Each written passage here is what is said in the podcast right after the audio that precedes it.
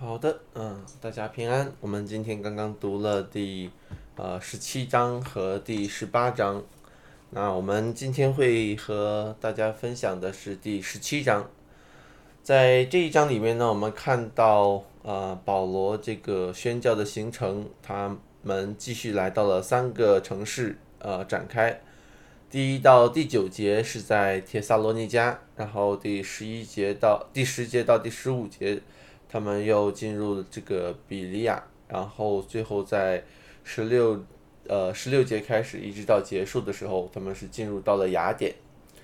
那在这三个呃地方呃，这个也发生了许多事情，不单是在这个城里面发生的事情，记呃经文里面记载的事情，呃还有一些那个其他的一些呃。里面没有记载的事情，其实也发生了。比如说，像是这个帖撒罗尼迦的这个书信，可能就是呃，这个保罗呃在雅典的那个时候写给帖撒罗尼迦教会的。那在这三个地方呢，我们会看到保罗他们在传讲基督的福音的事情上呢，他们所面对的这个挑战。我们会看到福音的传讲，我们会看到福音不断的扩展开来，但是好像逼迫也在不断的扩展开来。他们走到哪里，福音就到哪里，逼迫也到哪里。我们看到保罗他们的宣教路程呢，好像是在一路的宣告福音胜过了这个世界，但是我们也好像会看到保罗一行人是被这个呃世界的人不断的追赶，然后他们不断的逃亡。这个宣教团队所面对的是，他们要面对来自呃罗马的各个方面的呃势力的一个挑战，但是呢，他们又又在用福音来挑战整个罗马的世界，他们各个方面的一些呃权柄，他们的势力，不论是政治的、宗教的、文化的，他们都在用福音去挑战这些想法，呃，他们。这个所有的呃罗马世界里面的任何一个层面上的事情，都要在神的面前毫无保留的被展开，被福音啊来呃入侵。那我们就呃看下去，在这个我们在前两个地方呢，我们会看到他们遇到的挑战，呃，主要是都是来自这个不信福音的这些犹太人他们的拦阻。虽然这个不是保罗他们第一次遇到这样的挑战，我们在之前的十四章的时候，保罗呃在第一次宣教行程的时候，已经被从那个安提阿和以哥念的这些犹太人追到路斯德，然后甚至为了他们阻止他们，呃，保罗甚至被用被他们用石头打。那不知道保罗是不是呃这个？忘记了上一次宣教行程中所发生的那个事情，呃，就是他已经这个对这个不信的犹太人他们的这种追赶，呃，好像已经不太在意了，或者是呃，就是忘记了还是怎么样？但是他在这个保罗他们就来到这个铁萨罗尼加的时候呢，经文上面就说保罗照他素常的规矩进去。进去会堂，然后一连三个安息日，本着圣经与他们辩论、讲解、陈明基督，并必须受害，从死里复活。又说：“我所传于你们的这位耶稣就是基督。”保罗虽然曾经因为传福音而被这个犹太人抵挡过，但是这一次呢，他依然的按照以前的这些惯例。他先进入到犹太人当中，进入到会堂当中，呃，不在乎之前那些事情，而是向着他的这些呃同族的骨肉同胞们来传讲耶稣就是基督，而且是连着三个安息日都在讲。保罗他们在铁萨罗尼迦城中住了，可能不只是这个呃，就是三个安息日而已。就他们可能是一两个月，甚至更多的时间，呃，因为在腓立比书中，保罗有提到，他们在这个铁萨罗尼迦的时候，也收到过从腓立比带来的这个金钱上的这个资助，而且说一次两次可能就不止一次，那可能在那边的时间是有一定的时间，当然具体多长时间我们也不是很清楚，呃，时间不长，但也不会那么短。不论怎样，他们在这个城里面呢，都是在大胆的传讲，哪怕他们被重伤、被误会、被控告，好像都不会拦阻他们要传讲基督那十字架的福音这样的心智。他们因为传讲福音而受到逼迫，那这些逼迫呢是非常严重的一些指控。在第七节里面那个记载的中啊，犹太人对保罗、希拉他们的指控啊，叫做这些人都违背凯撒的命令，说另有一个王耶稣。那这样的说法是一个非常严重的，就是说保罗这些人所传的道是叫人不把凯撒当成呃罗马的王，要另立王。那对于一个信徒来说的话，基督是我们生命的主，呃，是我们生命的王，这是一个信仰问题。但是对于不信的人来说，比如说罗马人，这是一个政治问题。用今天的话来说的话，罗马人，呃，犹太人对于保罗的控告的话，那个罪名叫做，可能就是在说他们要颠覆国家政权。这个罪名如果成立的话，那就是要死人的，就是造反。那，呃。这个是在说他们是直接跟着罗马的皇帝在宣战，也让所有这些听的人说，你他们已经在宣战，罗马皇帝和这个这些传福音的人是是敌对的，你们要么然，要不然你们就是呃这个凯撒的百姓，要不然你们就是神的百姓，就是放在这么一个非常突出的一个对立面。但是，对于基督徒来说，呃，当我们讲这个这个耶稣是我们的主的时候，那这是一个信仰的问题。呃，这些呃犹太人看到的是这保罗他们到处传讲，他们是在搅动天下，让整个社会动荡。但是对于信主的人来说，每次福音的传讲，搅动的不是政治势力所统治的那个天下，而是人心中。的那个天下，那个世界，福音首先是会在人的心中开始一场这种颠覆政权的这个运动，就是把我们自己心，把我们自己从我们心中的那个那个宝座上剃下来，拉下来，让基督上去，成为我们的主，成为我们的王。因为耶稣基督在十字架上也把我们替了下来，他自己上去成为了我们的赎罪祭。这是福音。所向我们传达的信息，这也是每次福音传讲的时候，基督徒在心中那个应该成为翻天覆地的一个信息。所以，对于基督徒来说，那个第七节所说的那个，这些人都违背了凯撒的命令，说另有一个王耶稣，这是一个对他的信仰的挑战，对他生命中每一个层面的一个挑战。我就是在问我们。我们到底惧怕的是什么？我们到底依靠的是什么？我们要么是与基督为友，要么是与这个世界为友。不论是在当年的这个铁萨罗尼迦，或者是对于今天的我们都一样。特别是可能在今天这个世界各个的领域，都会为我们提供各式各样的一个权威、权柄，让我们去照着他们所说的。来哦，听他们所说的，可能是金融理财方面有权威，可以是这个健康养生方面的一个建议建议，可以是亲子关系上面的、事业规划上面的啊，心理健康的，特别是最近 COVID，呃，很多人这个在心理健康上面确实需要听很多的咨询，但是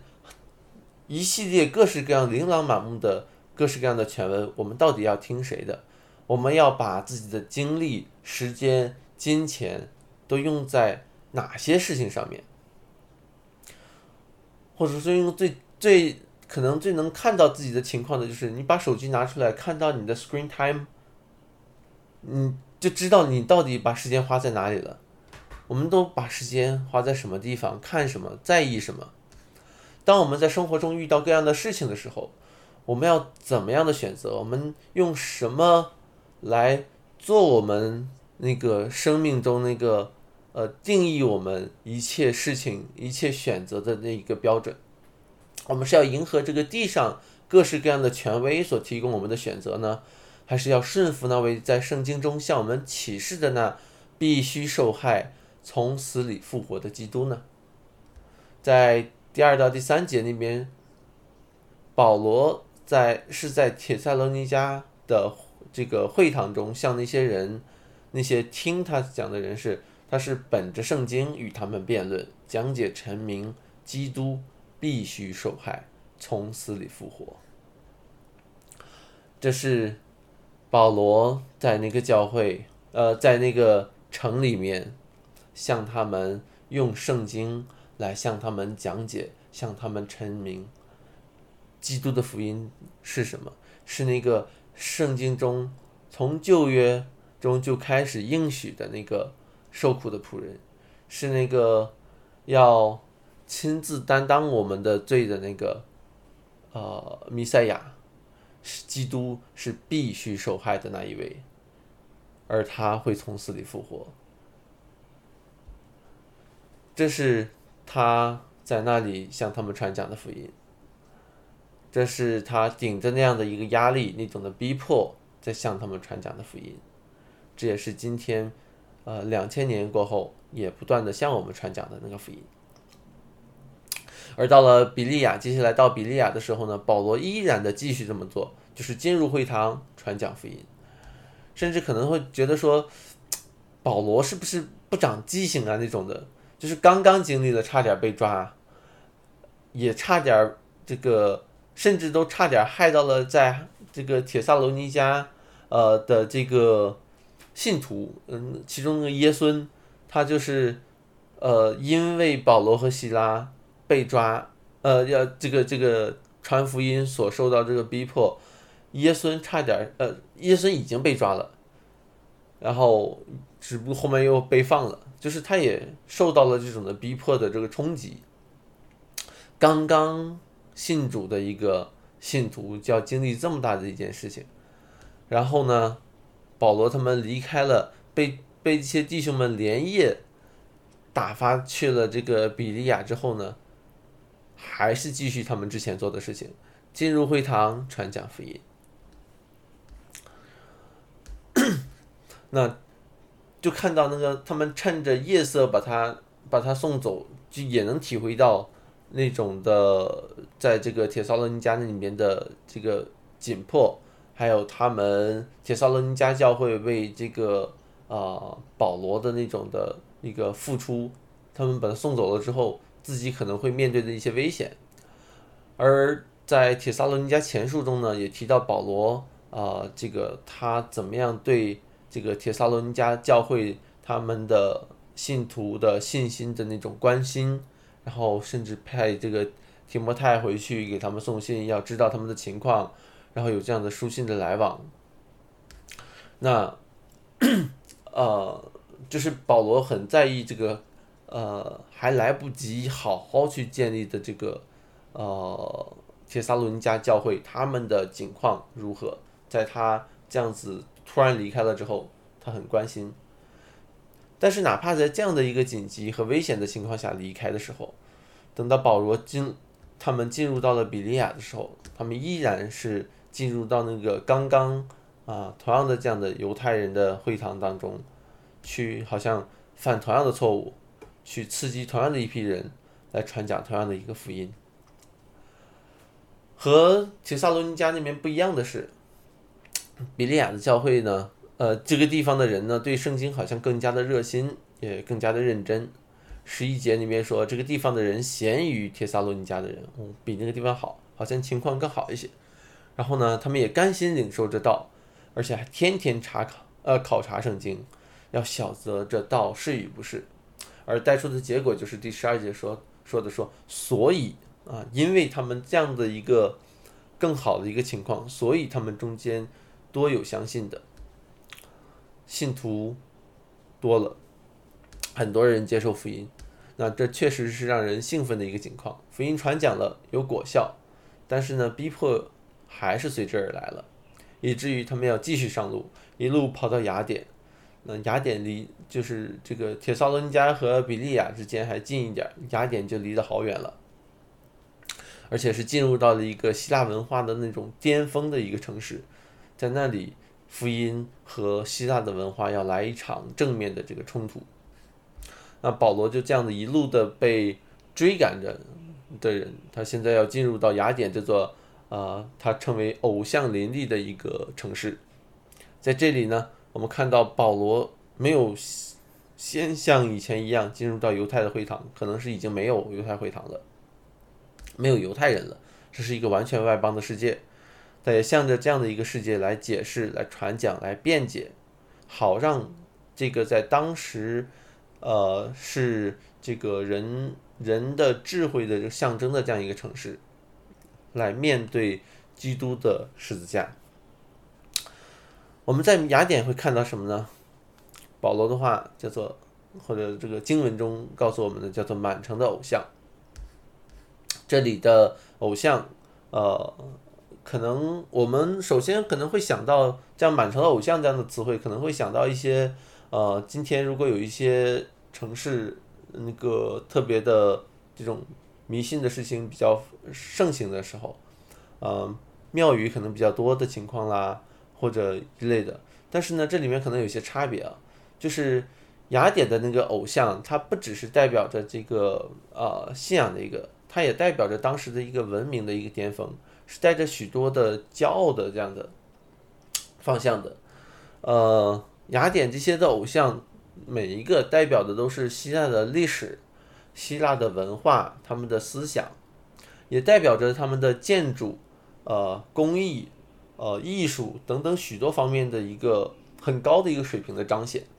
那些偶像的建造的话，因为要建偶像嘛，所以要有一定的这些。呃，建筑的技术的支持，雕刻的水平，美术艺术各样的科学，呃，还有这些学术思想的这些碰撞，还能彼此包容，大家都在这一个城市，啊，各种的这些东西都在那边，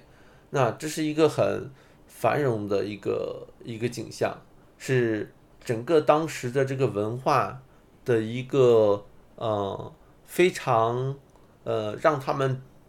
值得骄傲的一个地方，就是可能用用现代的这个话来讲的话，那是一个多元文化发展的呃蓬勃发展的一个一个城市。在这样的一个世界，当时的人都觉得是，呃，这个荣耀的一个地方，在保罗的眼中被形容成为满城的偶像，而且保罗为这座城市心里着急。保罗是带着福音，在城中这么一走，就看到的是整个的雅典城中都是在，呃，用这些偶像来代替神，各式各样的偶像，什么样的偶像都有，都是为了不要真的神。城里太多太多都是不认识福音，也抵挡神的人，是在最终而且看不到自己在最终的那些人。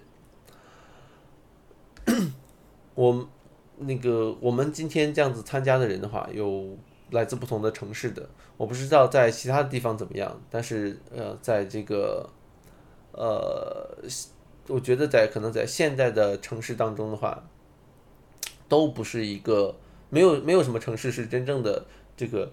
能够说哦，这个城市没有偶像，这个福这个城市基督是他们的主，应该现在的城市当中没有没有什么城市是这样子的。应该，呃，可能更多的就是，今天我们如果按照保罗当年的这个指标的话，来在我们看待我们今天的城市的话，应该都差不多，都是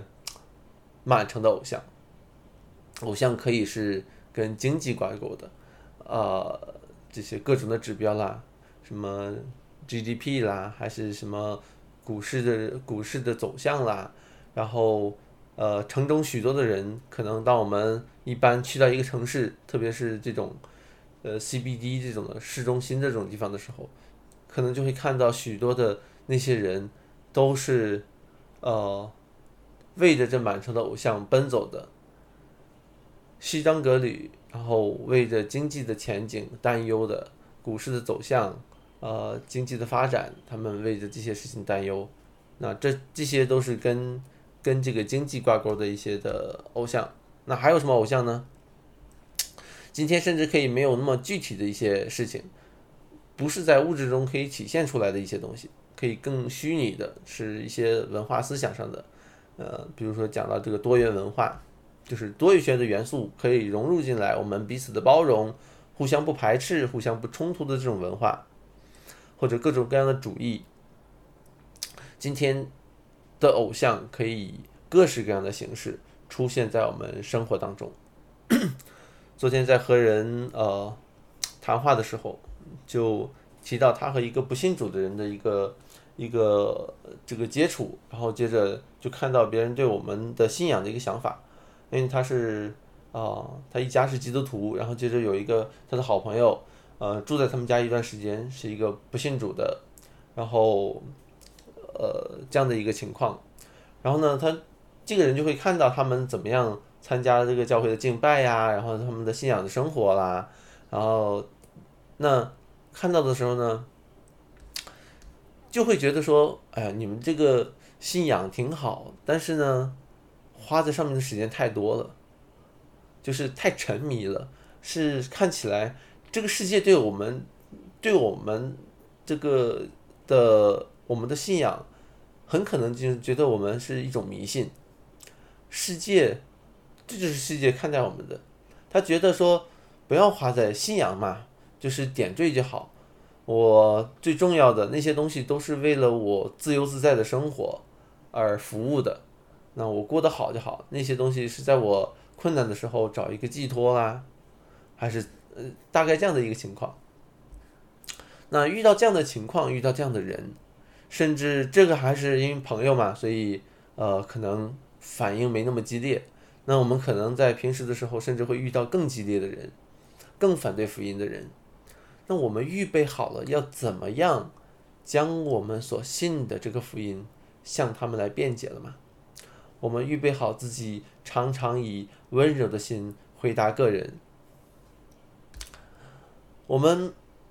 还是我们其实常常是没有真正的预备好，不知道怎么解释我们所信的福音，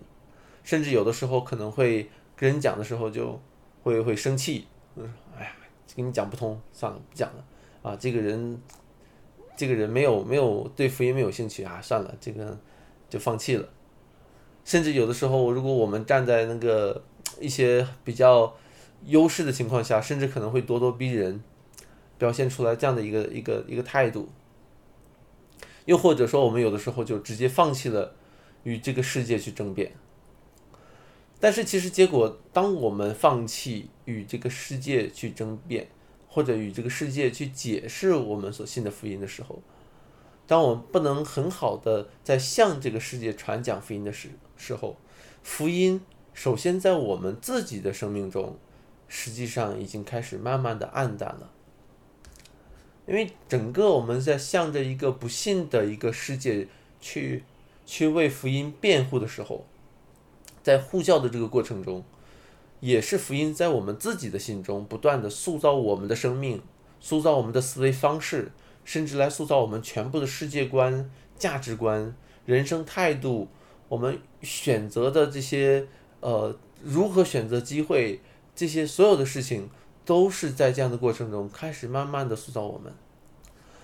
所以，一个不常常传，就是传讲福音、去思想福音到底是什么的这个基督徒。常常没有跟各式各样的呃不同想法的人，不相信耶稣基督的人，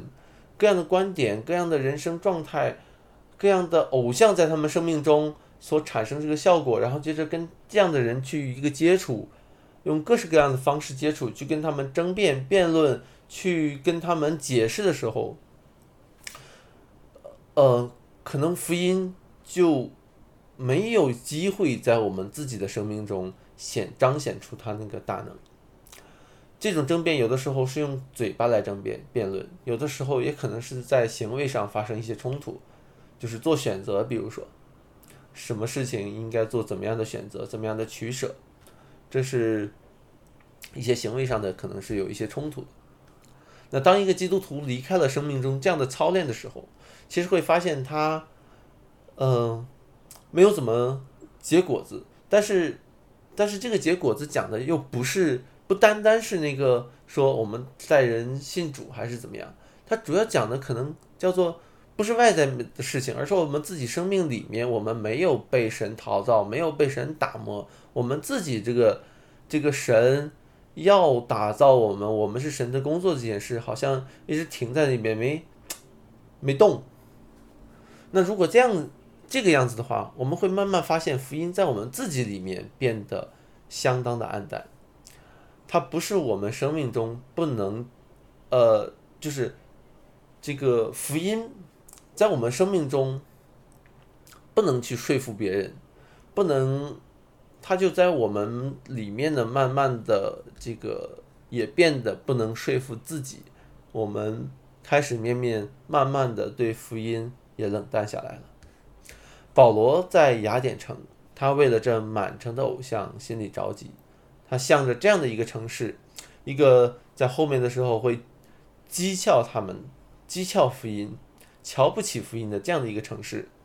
来传讲一篇向着这个。这样的一群完全的外邦人来讲道，有的人信了，有的人听听就算了。呃，但是不论怎么样，福音总是被传开了。我们向着我们身处的城市，我们身处的社区环境，我们心里着急吗？我们会看到我们身边的充满的这些偶像，他们对这个。生活中各样的他们所迷恋的事情、所追求的事情，呃，向着这些人，我们心里着急吗？我们会想到说，其实曾经我也在那个跟他一样的处境下，我也被我生命中的那些偶像捆绑着，我看不到我自己生命里面的光景，我没有那个自由。但是如今，耶稣基督在十字架上的福音。释放了我，拯救了我。当我们看到神如何怜悯我们的时候，我们在看到那些人还依然在那个光景的时候，我们心里着急吗？我们为着福音要发热心，要克服那些啊恐惧，克服那些可能产生的逼迫、讥笑一系列的损失。而去向着一个不幸的、抵挡的一个世界来传讲福音吗？当我们心里火热的时候，当我们看到这福音的大能如何在我们的身上彰显出来的时候，当我们真正的去认识基督必须受苦、从死里复活意味着什么的时候，我们所受的苦。我们所要面对的挑战，那些都不再是呃一个必须就是完成的任务，不是一个要求，而是一个因着神在我们生命里面做的事情，那个改变，那个动力，都是源自于神的恩典，因为我们白白领受了。那呃，盼望今天借着这样的分享，让我们看到神如何的在。初期教会与保罗他们这样的一路的同工，也看到保罗他们如何的回应神这样的呼召，他们不乱不论得时不得时，真的是不论得时不得时，他们总是要传讲福音。盼我们能被这样的一个信息所激励，我们也看到我们身边那些林立的偶像，我们为之着急。好，我今天的分享就到这里。